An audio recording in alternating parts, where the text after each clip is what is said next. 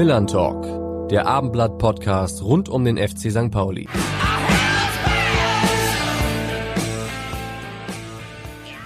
Moin und herzlich willkommen zu einer neuen Ausgabe des Abendblatt-Podcasts Millern Talk rund um den FC St. Pauli. Mein Name ist Carsten Harms und ich freue mich heute ganz besonders, ein neues Gesicht und vor allem natürlich eine neue Stimme für diesen Podcast an meiner Seite als Moderator begrüßen zu können nämlich meinen langjährigen und sehr geschätzten Kollegen Andreas Hart. Moin Andreas. Moin Carsten, ich freue mich sehr auf diese Premiere und dass ich hier auch ein Wörtchen mitreden darf heute. Das ist so gewollt, genau. Andreas, vielleicht hast du ja auch gleich schon die eine schlüssige Erklärung dafür, dass es beim FC St. Pauli seit dem Beginn der Rückrunde so perfekt läuft und Fabian Hürzeler als neuer Cheftrainer mit seiner Siegesserie eine Bestmarke nach der anderen aufstellt. Äh, ich glaube, da traust du mir dann doch deutlich zu viel zu. Also den einen äh, Grund, äh, nach dem alle suchen, den gibt es nicht. Das ist sicherlich eine Kombination aus ein bisschen Glück, aus äh, kleinen Anpassungen und äh, ja, vielleicht auch der Trainerpersönlichkeit. Alles zusammen wird schon irgendwie der Grund sein. Ja, da teilst du oder da teile ich deine Meinung genauso. Das sind, glaube ich, auch viele Faktoren. Aber es trifft sich auch besonders gut, dass wir heute kurz vor dem Heimspiel des FC St. Pauli gegen den SSV Jan Regensburg an diesem Sonnabend einen überaus kompetenten Gast begrüßen dürfen, der schon als Sportchef, als Trainer und als Leiter eines Nachwuchsleistungszentrums gearbeitet hat und zudem die beiden Vereine, die jetzt am Millantor aufeinandertreffen, ganz besonders gut kennt. Herzlich willkommen beim Millantalk, Roger Stilz. Vielen Dank, dass du gekommen bist. Ja, danke für die Einladung. Roger, du warst bis zum September vergangenen Jahres sportlicher Leiter bei Jan Regensburg, ehe du von dir aus zurückgetreten bist und zurück nach Hamburg gezogen bist. Erste Frage daher, wie geht es dir? Was machst du aktuell? Ja, danke für die Einstiegsfrage. Wie geht es mir? Mir geht es gut. Äh, ich habe die Zeit äh, in den vergangenen Monaten habe ich genutzt, äh, um mich einfach auch ein bisschen zu erholen, aber vor allen Dingen, äh, um viel Zeit mit meiner Familie zu verbringen, ähm, Zeit auch für mich zu haben mal. Ich hatte in den letzten zehn Jahren mm, ganz, ganz viel erlebt. Äh, das war nicht so, dass ich am gleichen Ort war, im Gegenteil, ich bin auch ein bisschen rumgekommen und von, von daher war es auch so eine Verarbeitungszeit, äh, die mir, glaube ich, gut getan hat. Ja. Viele haben trotzdem nicht verstanden, dass du Regensburg verlassen hast. Ähm, das erscheint für uns aus der Ferne ja wie ein unaufgeregt geführter Verein, der es immer geschafft hat, trotz ständiger Verluste von Leistungsträgern den Klassenerhalt zu schaffen. Äh, es wirkt wie ein ruhiges Umfeld. Sie haben nicht einmal den Trainer auch in schwierigen Situationen gewechselt. Ja, das hört sich nach einem äh, angenehmen Umfeld an. Wieso bist du da wieder weg? Ja, den, den Trainer habe ich ähm, übrigens auch nicht gewechselt in schwierigen Situationen. Von daher, ich kenne kenn diese Situation. Im vergangenen Frühjahr war das auch nicht so easy. Ähm, und da habe ich äh, auch ganz bewusst an Mersat festgehalten. Im Herbst hatten wir auch eine Phase, wo es ein bisschen kritischer wurde. Und das ist auch gut so, dass Mersat äh, da ist und da bleibt. Nee, bei mir, ich mache es kurz, das ist vielleicht eine unbefriedigende Antwort, aber ich habe ja auch gesagt, es waren persönliche Gründe und deshalb bleiben die auch persönlich. Ähm, wie intensiv verfolgst du denn noch, wie sich äh, der, der Jan, der SSV Jan Regensburg in der Liga so schlägt? Ähm, zuletzt gab es ja mit den Siegen in Kiel und gegen Paderborn sowas wie einen Befreiungsschlag aus einer auch wieder schwierigen Situation und äh, den zumindest kurzfristigen Sprung auf einen Nicht-Abschiedsplatz. Ja, mich interessiert das natürlich immer noch brennend, weil ich ja engstens mit äh, den Verantwortlichen zusammengearbeitet habe zum einen, zum anderen äh, habe ich ja nicht wenige Spieler auch äh, zum Jahren geholt im vergangenen Sommer in einem, glaube ich, nicht so leichten Transferfenster, weil wir neun Spieler verloren haben, äh, die uns verlassen haben. Ganz, ganz viele davon waren langjährige Gesichter äh, dieser Mannschaft. Ähm, Alex Meyer zu Dortmund, Besuschkow zu Hannover äh, Wegesser zu Nürnberg und so weiter. Von daher mussten wir diesen Umbruch im vergangenen Sommer stemmen. Dementsprechend interessiert es mich natürlich auf jeden Fall, wie sich die Mannschaft schlägt. Und ähm, deshalb freue ich mich auch, dass sie zuletzt sich belohnt haben mit diesen zwei Siegen. Äh, ich glaube, dass sie davor auch äh, nie ähm, Spiele abgeschenkt hat, die Mannschaft. Äh, das muss man ihr zugute halten. Die Spiele waren immer eng. Es war eben nicht so ein 1-4 und ein 0-5 oder so. Es waren immer ganz, ganz enge Spiele und die sind äh, ganz selten auf die Seite vom Jan gekippt und deshalb freut es mich, äh, freut es mich doll, dass sie jetzt zuletzt zwei Dreier einfahren konnten. Du hast natürlich auch eine sehr lange St. Pauli-Vergangenheit, deswegen bist du letztlich heute hier äh, unser Gast. Wie hältst du es denn am Sonnabend dann? Äh, drückst du die Daumen für irgendjemanden trotzdem oder Magst du da was zu sagen, wie deine Stimmungslage ist? Ja, das kann ich gerne machen. Also es ist ja kein Geheimnis, dass mir über die knapp fünf Jahre, die ich für den FC St. Pauli arbeiten durfte, dass mir der, der, der Verein ans, ans Herz gewachsen ist und äh, ich hatte eine richtig tolle Zeit da. Das, das bleibt auch so und von daher verfolge ich natürlich den FC St. Pauli auch mit großem Interesse und freue mich, dass sie jetzt diese Serie starten konnten. Ich muss ähm, ganz ehrlich sagen, in dieser Saison jetzt würde ich jetzt schon mich äh, freuen, wenn der Jan was holt, äh, weil ich da so involviert war im Sommer äh, und im vergangenen Winter natürlich in, in Kaderplanungen und äh, in Strukturveränderungen. Und äh, von daher für den Samstag ähm, drücke ich dem dem Jan eher die Daumen, wenngleich ich natürlich ansonsten St. Pauli das Beste wünsche, klar. Mhm. Ähnlich wie St. Pauli, äh, ähnlich wie Jan, der Jan äh, hat ja auch St. Pauli in der Winterpause Abstiegssorgen gehabt, ähm, hat sich dann äh, durch diese Serie von acht Siegen in Folge komplett daraus befreit. Ähm, und, und jetzt werden über ganz andere Dinge geredet. Wir haben ja gerade gesprochen, dass wir nicht so genau wissen, was der eigentliche Grund dafür ist, dass das jetzt so plötzlich gelaufen ist. Wie hast du das? Wie siehst du das? Also ich glaube schon, dass es kein besseres Hausmittel gibt für Selbstvertrauen oder angeknackstes Selbstvertrauen wie Siege. Und dass sich ähm, die Mannschaft äh, über Testspiele äh, nach der Trainerauswechslung äh, oder nach der Trainerneubesetzung so gefunden hat und dann gleich mit äh, den Siegen gestartet ist in die Rückrunde, das hat extrem geholfen, dass die Mannschaft Qualität hat, ähm, das, das wusste man. Und äh, der Verein hat natürlich auch die finanziellen Mittel jetzt in der Winterpause dann nochmal nachzulegen, in der langen, in der langen Winterpause. Das haben sie getan. Der FC St. Pauli ist auch in der Breite hervorragend aufgestellt. Ich glaube, das Selbstvertrauen ist mit jedem Sieg äh, gewachsen. Das ist ein ganz wichtiger Punkt, äh, insbesondere in dieser Liga, äh, wo es Spiele gibt, wo, wo man das Gefühl hat, dass ja, die Spieler schon schon dann auch mal eher den Ball schlagen, wenn sie sich nicht sicher sind. Und äh, diese Sicherheit, die holt man sich über, über gewonnene Spiele und das merkt man dem FC St. Pauli natürlich jetzt extrem an, insbesondere finde ich mit dem, mit dem Ball, also das Offensivspiel. Die Spieler ähm, strotzen vor Selbstbewusstsein und äh, sind sich einfach auch äh, ihrer Sache sicher und sind ruhig und, und strukturiert. Von daher ist natürlich eine, eine überragende Serie bis jetzt mit den acht Siegen. Von daher haben sie nichts mehr mit den Gedanken zu tun, die äh, irgendwie November, Dezember noch da waren. Hm. Sie haben ja diesen Trainerwechsel dann auch vorgenommen und wenn man jetzt diese acht Spiele guckt, war das offensichtlich ja alles richtig. Aber erinnerst du dich noch, wie hast du das damals wahrgenommen, als da ein 29-jähriger jüngster Trainer im deutschen Profifußball kam und diese ja doch sehr verantwortungsvolle Aufgabe übernehmen sollte?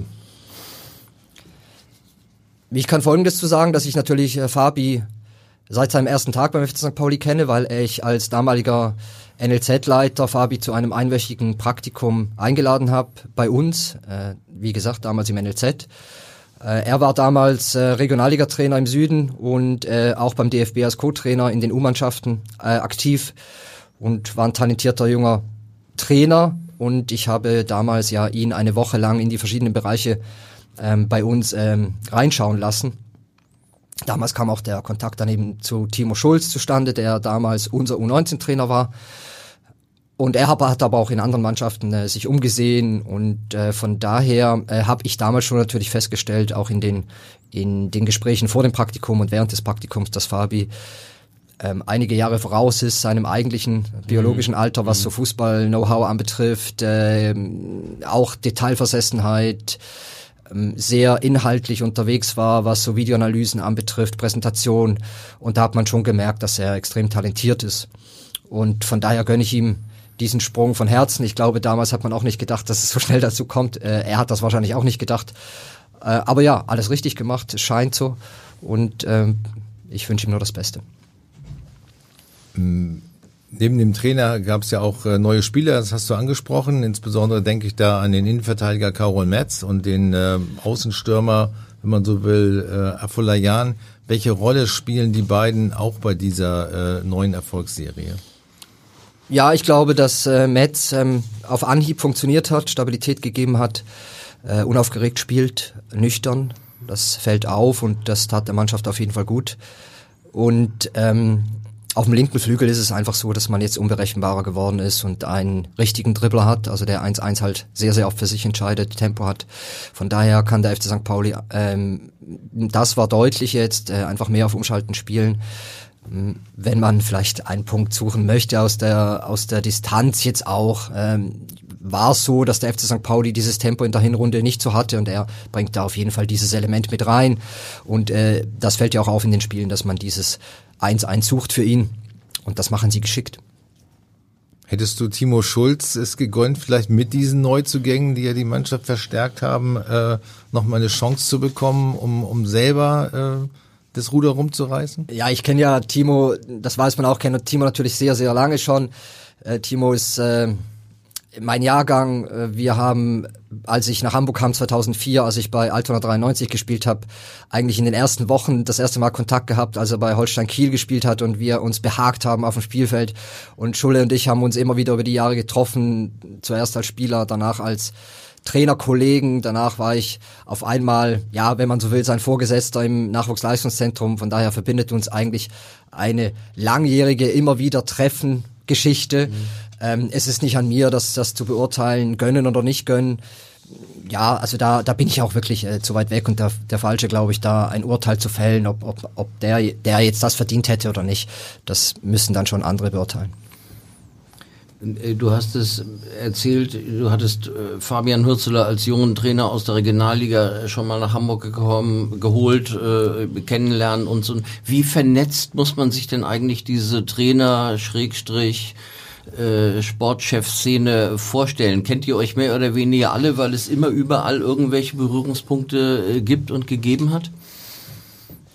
Das ist schon so, dass, dass es halt mit den Jahren logischerweise immer mehr wird. Äh, und es ist auch klar, dass natürlich an dem Ort, in dem man gerade arbeitet, also wenn man jetzt lange im Norden arbeitet, dann ist man natürlich mit Beratern oder auch Trainern oder auch Verantwortlichen, die auch im Norden arbeiten, enger als äh, irgendwie jetzt ähm, im, im Südwesten oder so. Aber da man auch Tagungen hat, damals als NLZ-Leiter hat man ja auch regelmäßige Tagungen mit den NLZ-Kollegen aus dem ganzen Land, in Frankfurt, in Berlin, in, in Bremen, damals kann ich mich erinnern.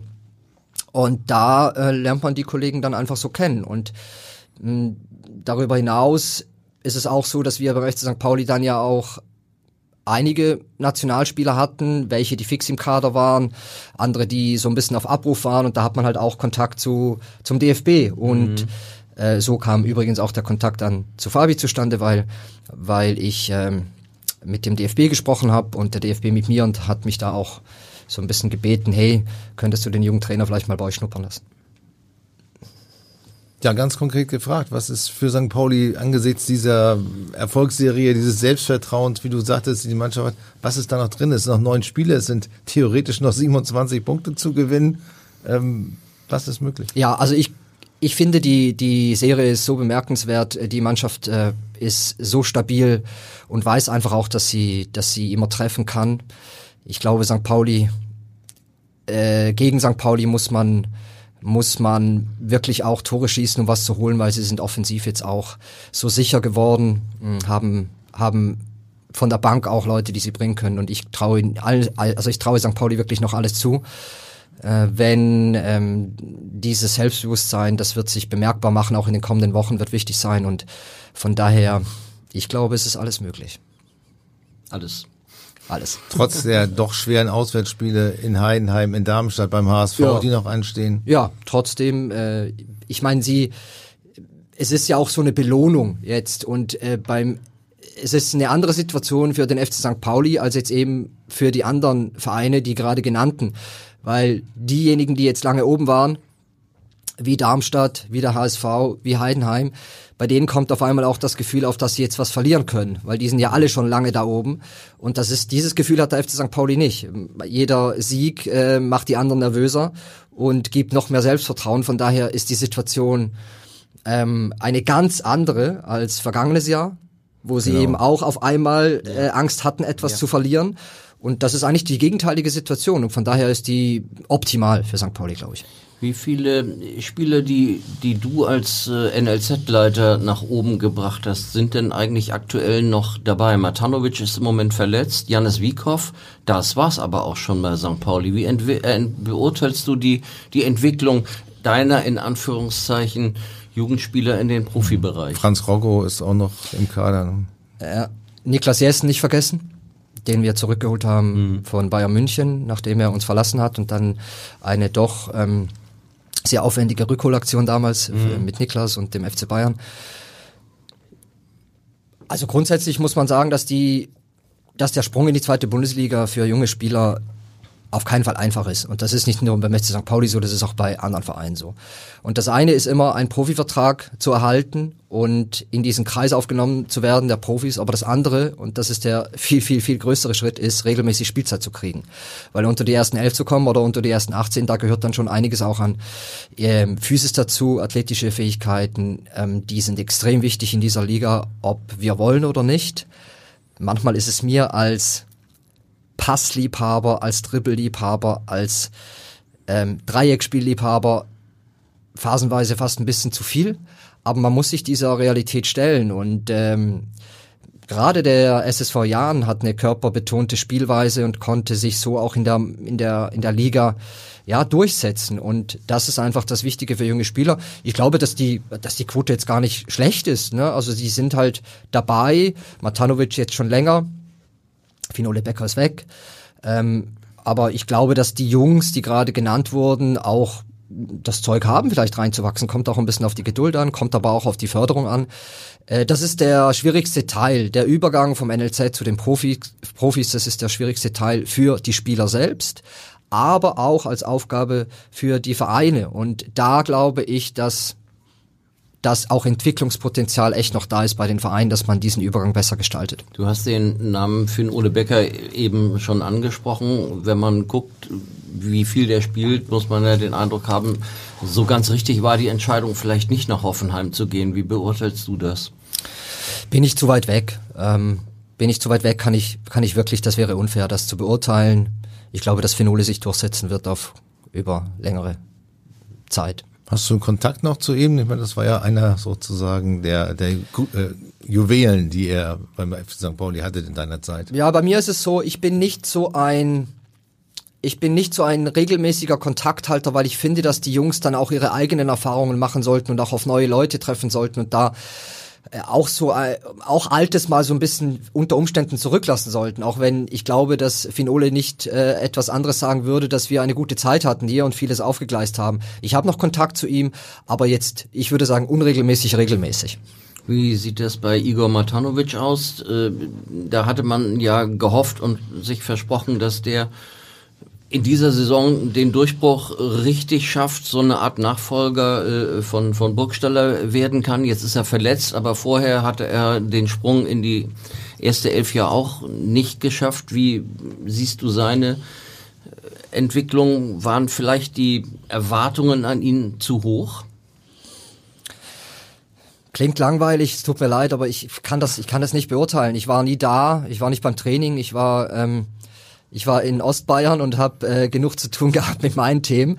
Von daher kann ich das so ab, kann ich kann ich nicht dazu sagen. Ich kann Folgendes aber dazu sagen, dass ich von der Qualität von Igor, Matano, mit Igor Matanovic felsenfest äh, überzeugt bin und ich glaube auch, dass er äh, ein erfolgreicher Spieler sein wird, ein erfolgreicher Stürmer. Er bringt so viel mit, was ein, was ein richtiger Stürmer haben muss, äh, ob in der zweiten Liga oder eben auch noch höher.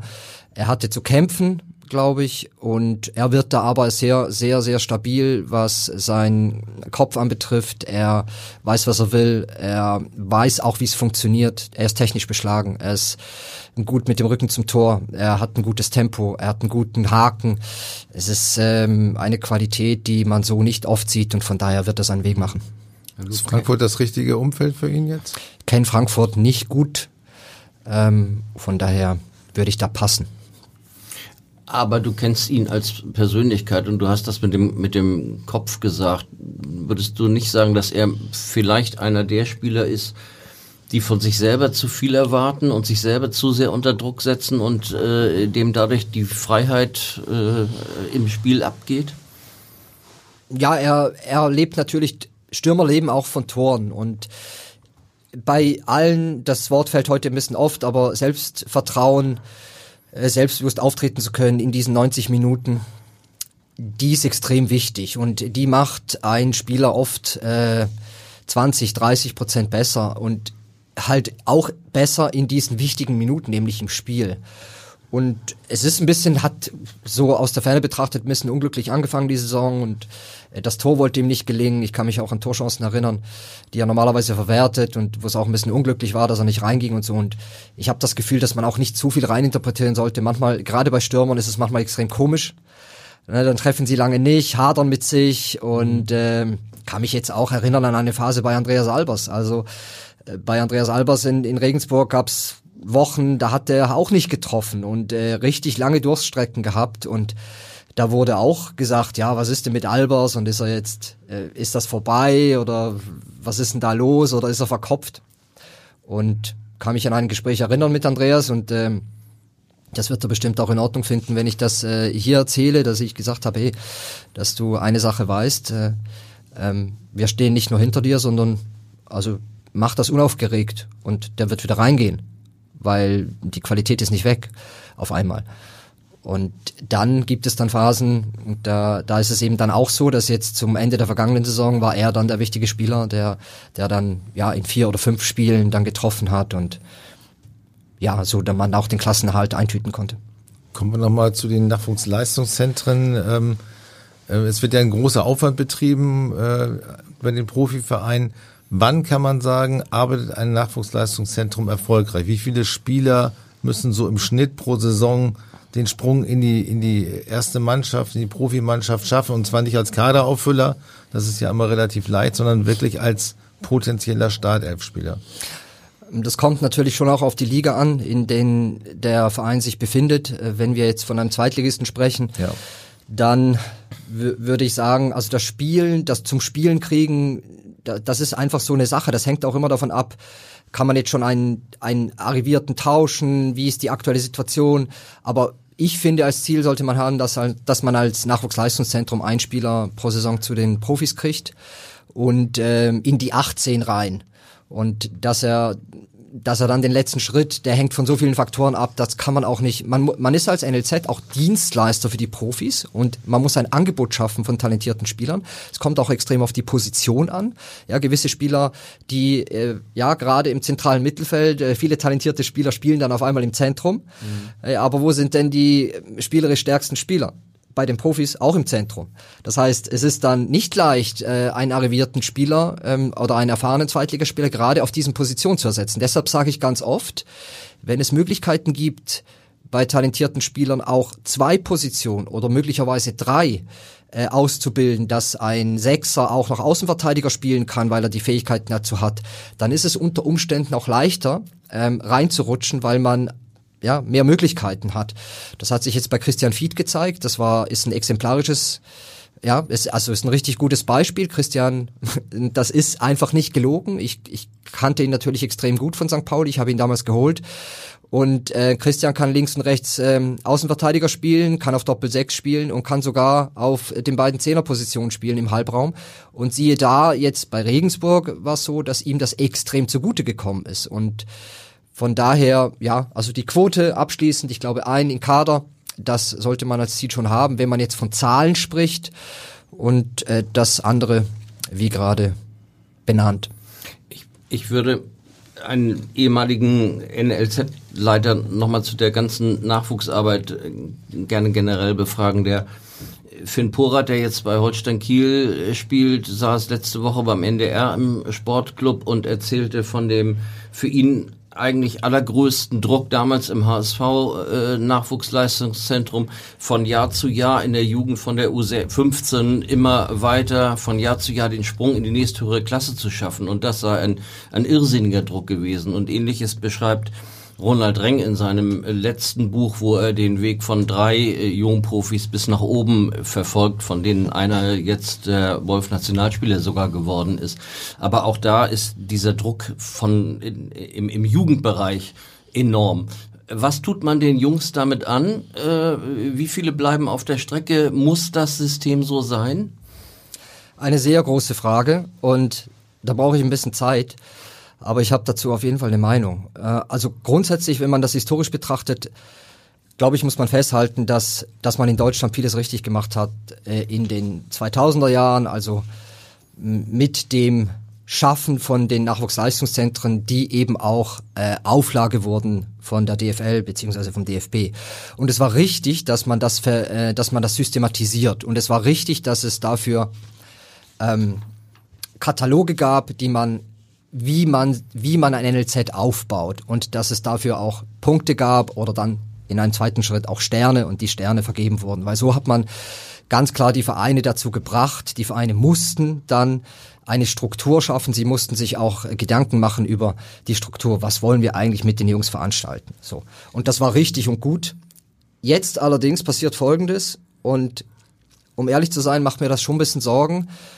Ich beobachte in den unterschiedlichen Jahrgängen und damit meine ich ein U12-Spiel, damit meine ich ein U14-Spiel, damit meine ich auch ein U17-Bundesligaspiel. Äh, was ist, wenn die Systematisierung, die, die uns gut getan hat, die uns zu diesem strukturierten Arbeiten gebracht hat, jetzt ist eine Verschulung des Fußballs, die ich feststelle auch eine Vertaktisierung des Fußballs. Ich sehe U11-Spieler, die das Anlaufen lernen müssen, die pressen müssen, die pressen müssen und jagen müssen. Und Jetzt ist es unsere Aufgabe, den Kreativen, den Dribblern ähm, Raum zu geben. Und wenn die zu sehr ins System gepresst werden, dann gehen die verloren. Und man muss äh, in der Trainerarbeit da anfangen, dass die Trainer sich bewusst sind, dass nicht alle Spieler äh, systemisch und äh, systematisch spielen wollen, dass man auch nicht zu früh Taktik trainiert. Also ich bin da echt ein äh, absolut leidenschaftlicher Verfechter von, von Trainercoaching. Ähm, es darf nicht um den Trainer gehen, es darf nicht um die Taktik gehen, sondern es muss um die Jungs gehen und es diese, diese raren Kicker, die ein gutes Dribbling haben, die äh, intuitiv entscheiden, die, die müssen auch gefördert werden. Und ich glaube, dass man sich konkret Gedanken machen muss, wie und mit welchen ähm, konkreten Maßnahmen das auch passieren kann. Und zum Ende sind es die Trainer und die NLZs, die das entscheiden. Du hast ja auch in Belgien gearbeitet. Ähm, witzigerweise hat ja gerade die deutsche Nationalmannschaft gegen Belgien gespielt und vor allem in der ersten Halbzeit ziemlich schlecht ausgesehen ähm, und vor allem auch Defizite verraten. Äh, wird in Belgien im Nachwuchs anders gearbeitet als in den deutschen NLZs? Das kann ich in der Gänze nicht beurteilen, leider, weil ich zu wenig NLZs da auch gesehen habe. Da bin ich ganz ehrlich. Das wäre das wäre unseriös, äh, das ganz konkret zu beantworten. Man, man muss Folgendes kann ich aber sehr wohl sagen. In Belgien ist es so, dass es ein kleines Land ist, knapp 12 Millionen Einwohner, ähm, aber natürlich extrem viele verschiedene Einflüsse hat, äh, insbesondere aus äh, Westafrika mit vielen Zuwanderern äh, und natürlich auch Frankreich. Ähm, man hat die beiden großen Teile, es gibt auch noch eine eine, eine deutsche Region, ähm, deutschsprachige Region, aber es gibt natürlich die zwei großen Teile aus Flandern und aus äh, Wallonien und Französisch sprechend beziehungsweise Flämisch sprechend. Ich will damit sagen, man muss wissen, über was man da spricht. Man spricht über ein Land mit ganz vielen verschiedenen Einflüssen und es ist extrem international. Und das ist in der Jugend so und das ist oben in den Mannschaften auch so. Und sie, ähm, unabhängig von der Ausbildung, was ich auf jeden Fall sagen kann, ist, dass es sehr unterschiedliche Profile gibt, auch durch die Herkunft. Eben gerade diese Flügelspieler, das war extrem auffällig in Belgien. Mhm. Praktisch jede Mannschaft in der ersten und übrigens auch lustigerweise in der zweiten Liga ähm, hat äh, extrem, also überdurchschnittlich schnelle Spieler, überdurchschnittlich dribbelstarke Spieler. Fast alle haben mindestens zwei davon, entweder auf dem Flügel und vorne oder auf beiden Flügeln. Und ähm, das ist aber auch, äh, glaube ich, den Wurzeln geschuldet, dass ja viele, viele auch farbige Spieler, die, äh, die da sind, die einfach ein anderes Profil mitbringen. Man hört bei so in der Beraterszene äh, schon eine, eine gewisse Besorgnis über die Entwicklung im deutschen Jugendfußball. Es gebe angeblich ähm, deutschlandweit im Grunde keine herausragenden Spieler, wenn man internationale Maßstäbe anlegt, äh, bis ungefähr U13, U12. Ist dir diese Sorge auch bekannt oder ist das übertrieben? Ist das zu sehr Schwarzmalerei? Ja, ich finde schon, dass man, äh, so sehr ich die kritische Haltung auch vertrete, und auch phasenweise gut finde in Deutschland, muss ich sagen, dass dieses den Finger in die Wunde legen, das ist mir manchmal ein bisschen zu viel. Also ähm, so ein großes Land mit so einer großen Fußballtradition, wir haben so viele Spieler nach wie vor, äh, wir dürfen die Sachen auch nicht äh, schlechter reden, als sie sind. Also ich finde, äh, es, es wird immer, es wird, wenn wir sie denn nicht zertreten und versystematisieren, wie ich das vorhin gesagt habe, äh, dann wird es genügend Talente geben, dass wir äh, auch in Zukunft gute Nationalmannschaften stellen. Es ist auffällig, dass man in den Vergleichen, in den DFB-Vergleichen, also U-Nationalmannschaften von der U15 aufwärts, mit Ausnahme der U21, die ja zuletzt auch Turniere immer mhm. wieder gewonnen hat, muss man sagen, dass man so die engen Spiele, gerade gegen Spanien, England, äh, vor allen Dingen auch Frankreich, dass man die auch nicht hoch verliert, ne? aber man verliert sie oft. Ähm, das ist schon eine Tendenz in den vergangenen Jahren. Das heißt, irgendwas fehlt da. Also so der, der, der letzte, ein letztes Detail. Ich kann das auch nicht äh, abschließend beurteilen, aber das, das stimmt schon, dass man sich da Gedanken machen muss.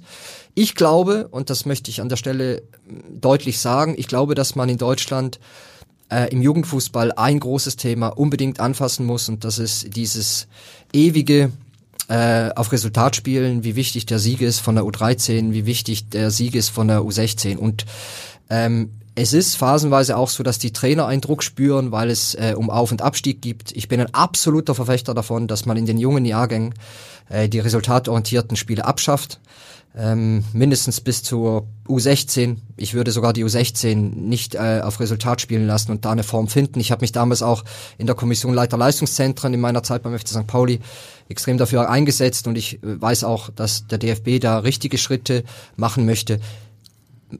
Man muss festhalten, dass wir träge sind in Entscheidungen, ähm, in Abstimmung mit den Landesverbänden, in Abstimmung mit Spielplänen, Spielveränderungen, so, ähm, das dauert sehr lange bei uns, bis mhm. solche Sachen entschieden werden. Und das finde ich ein bisschen schade, weil die Statistiken und die, die Themen, die uns auch andere Länder irgendwie zeigen, die sind ziemlich deutlich. Hm, wie würden solche Veränderungen, die du ansprichst, auch ähm, wo du gesagt hast, äh, mehr die trippelstarken Spieler auch fördern und so weiter, wenn man das jetzt umsetzen würde, wie lange würde es dauern, bis das dann oben ankommt im Erwachsenenbereich, in der, in der ersten Nationalmannschaft? Ja, wenn man jetzt, also kann man ja eine schlichte Rechnung anstellen.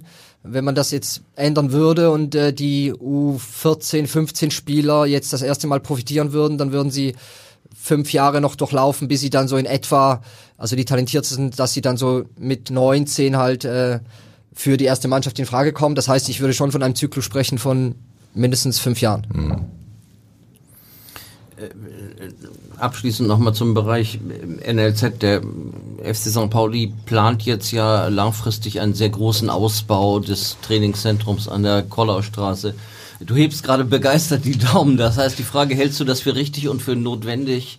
Äh, hast du eigentlich gerade schon mit einer Geste beantwortet. Ja, ich muss schmunzeln, weil ich kann mich an äh, Besuche erinnern beim Bezirksamt Eimsbüttel und an Gespräche und ich war da jetzt zigmal damals auch in meiner Funktion und äh, der FC St. Pauli kann das ist ja kein Geheimnis. Also so kann man natürlich, äh, was Infrastruktur anbetrifft, für so ein, für so ein, für so ein Wu Verein mit dieser Wucht und mit dieser Strahlkraft und mit allem, was dazugehört, äh, kann man die Jungs äh, mit den äh, Gegebenheiten und mit den infrastrukturellen Sachen kann man, kann man das eigentlich nicht mehr vertreten. Und von daher freue ich mich extrem, wenn das auch zeitnah kommen würde. Ich habe jetzt gerade jüngst so im Vorbeigehen was gelesen, dass es, glaube ich, noch Diskussionen gibt bezüglich äh, ja. Wasser und äh, auch bezüglich Naturschutz oder und so weiter.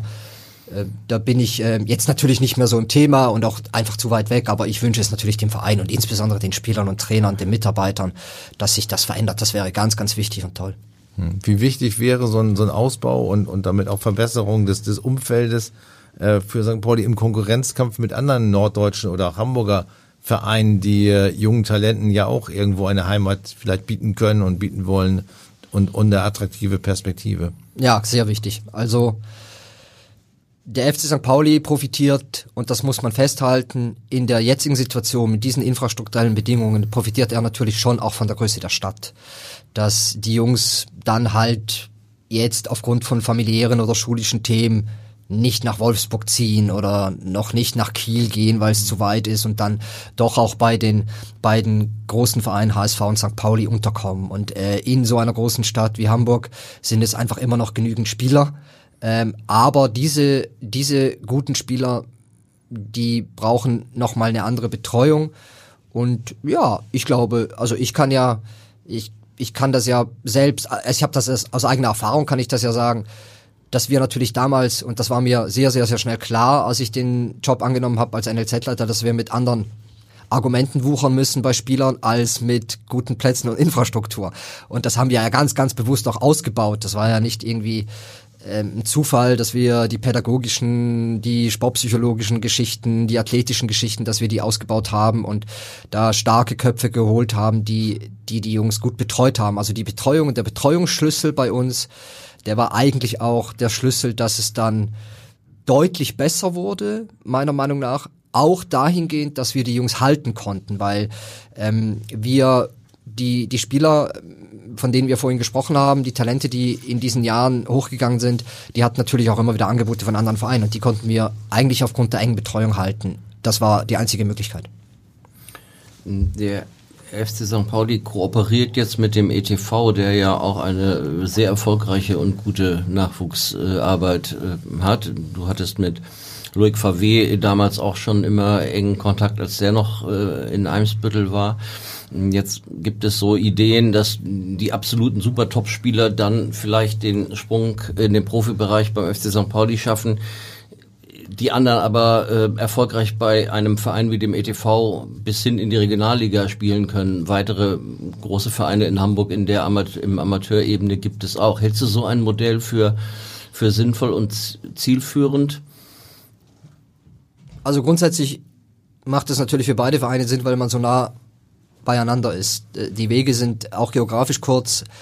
Ähm, man kann gut auf die Spieler gucken, gut die Informationen austauschen ich, ich, die Kooperation, die Kooperationsgeschichte ist so eine Sache. Man braucht dafür Manpower, um die gut pflegen zu können. Ansonsten bleibt es so eine ungelebte Kooperation und das macht dann, macht unzufrieden. Also ich war immer ein, ähm, auch zu meiner Zeit haben wir immer über, über Kooperation gesprochen, übrigens auch im Hamburger Umland. Mhm. Und da bin ich eigentlich nicht so ein Freund gewesen, weil wir einfach die Manpower nicht hatten, diese Vereine auch zu, zu pflegen. Und von daher, ich kann es ähm, nicht abschließend beurteilen. Ich glaube allerdings, dass der ETV eine gute Struktur aufgebaut hat und von daher glaube ich, dass das für den FC St. Pauli und auch für den ETV eine gute Geschichte sein könnte. Ähm, muss man sehen, wie, wie sich das entwickelt. Also das Wichtigste ist eine, eine konkrete Ansprechpartner in beiden Vereinen, eine gute Pflege der Kontakte, nicht, dass das so einschläft und man so eine ja, ungelebte Geschichte hat. Kommen wir nochmal zu dir persönlich. Ähm, wie geht's mit dir weiter? Du sagst, du genießt die Zeit mit deiner Familie, das kann ich sehr gut verstehen. Aber ähm, sicherlich juckt es auch noch in deinen Fingern wieder richtig was anzupacken und du bist ja auch breit aufgestellt. Also du hast die Trainerlizenzen, du hast früher auch mal als Model gearbeitet, du, als Journalist warst du tätig. Ähm, ist Sportchef jetzt so das, äh, was du äh, anstrebst oder, oder hast du auch möglicherweise noch andere Ideen?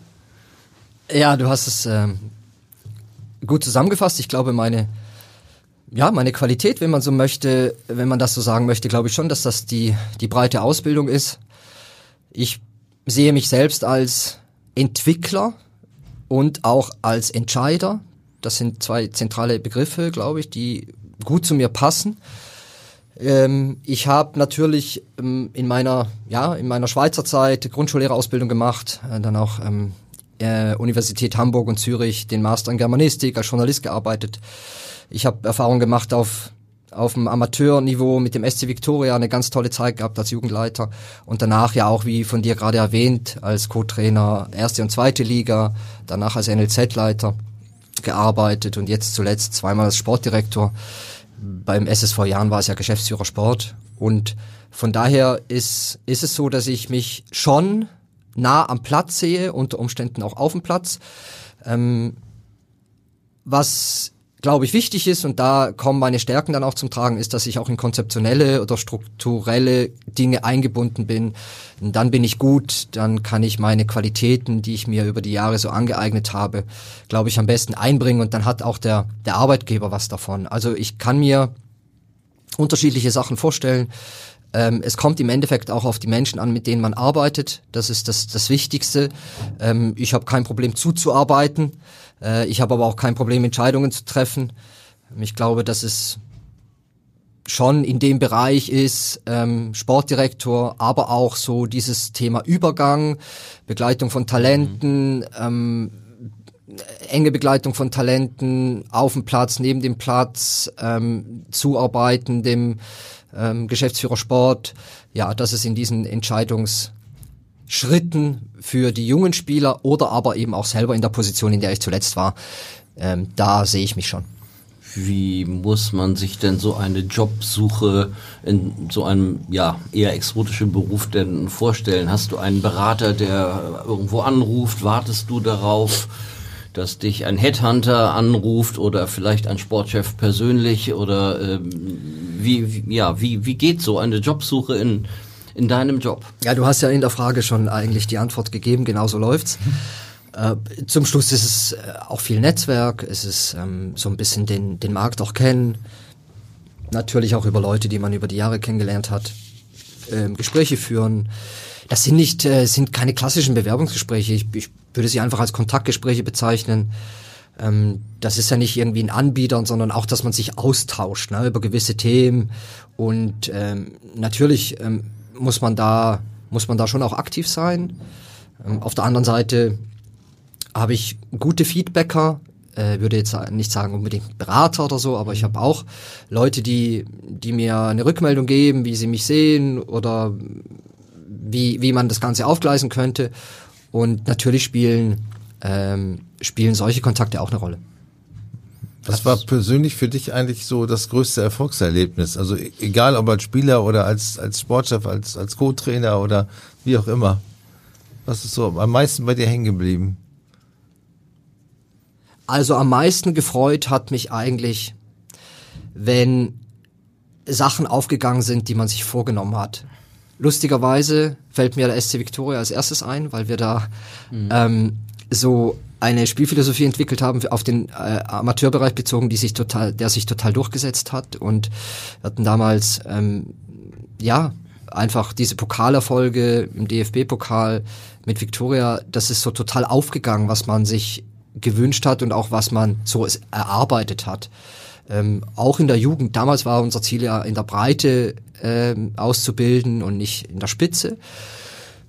Ähm, und das hat mich in dieser in dieser Konstellation auch mit den Menschen haben wirklich gefreut, äh, dass, dass das so aufging. Und ein ähnliches Gefühl äh, gab es immer wieder. Ähm, und zwar beim FC St. Pauli natürlich, als die ersten Talente dann oben waren. Und man Igor dann das erste Mal gesehen hat am Millantor und, und, und Finole und Leon Flach und so weiter. Dass man da belohnt wurde für die Arbeit und die, ja, die ganz, ganz, ganz, ganz vielen Stunden, die man mit Kollegen ähm, dran gesessen hat und Konzepte entwickelt hat und Betreuungsschlüssel entwickelt hat, was können wir hier noch drehen und was können wir da noch verbessern.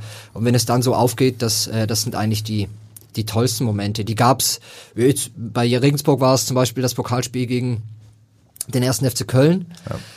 Das war auch ein Moment, ja, wo dann wo es so aufging. Also genau das, was wir mhm. machen wollten, übrigens auch mit den Spielern, die da gespielt haben, die dann auch reinkamen und in der Verlängerung entscheidend waren und dass wir Köln da Paroli bilden konnten und sie dann auch aus dem Pokal ähm, ähm, ja, dass wir, dass wir da ge gewonnen haben, das war auch so ein Moment. Das sind unterschiedliche Momente, wo man so belohnt wird. Ich würde, glaube ich, das so zusammenfassen. Hm. Ich erinnere mich, wo du Pokal sagst, natürlich auch in euer Viktoria-Pokalspiel am Millantor gegen Wolfsburg.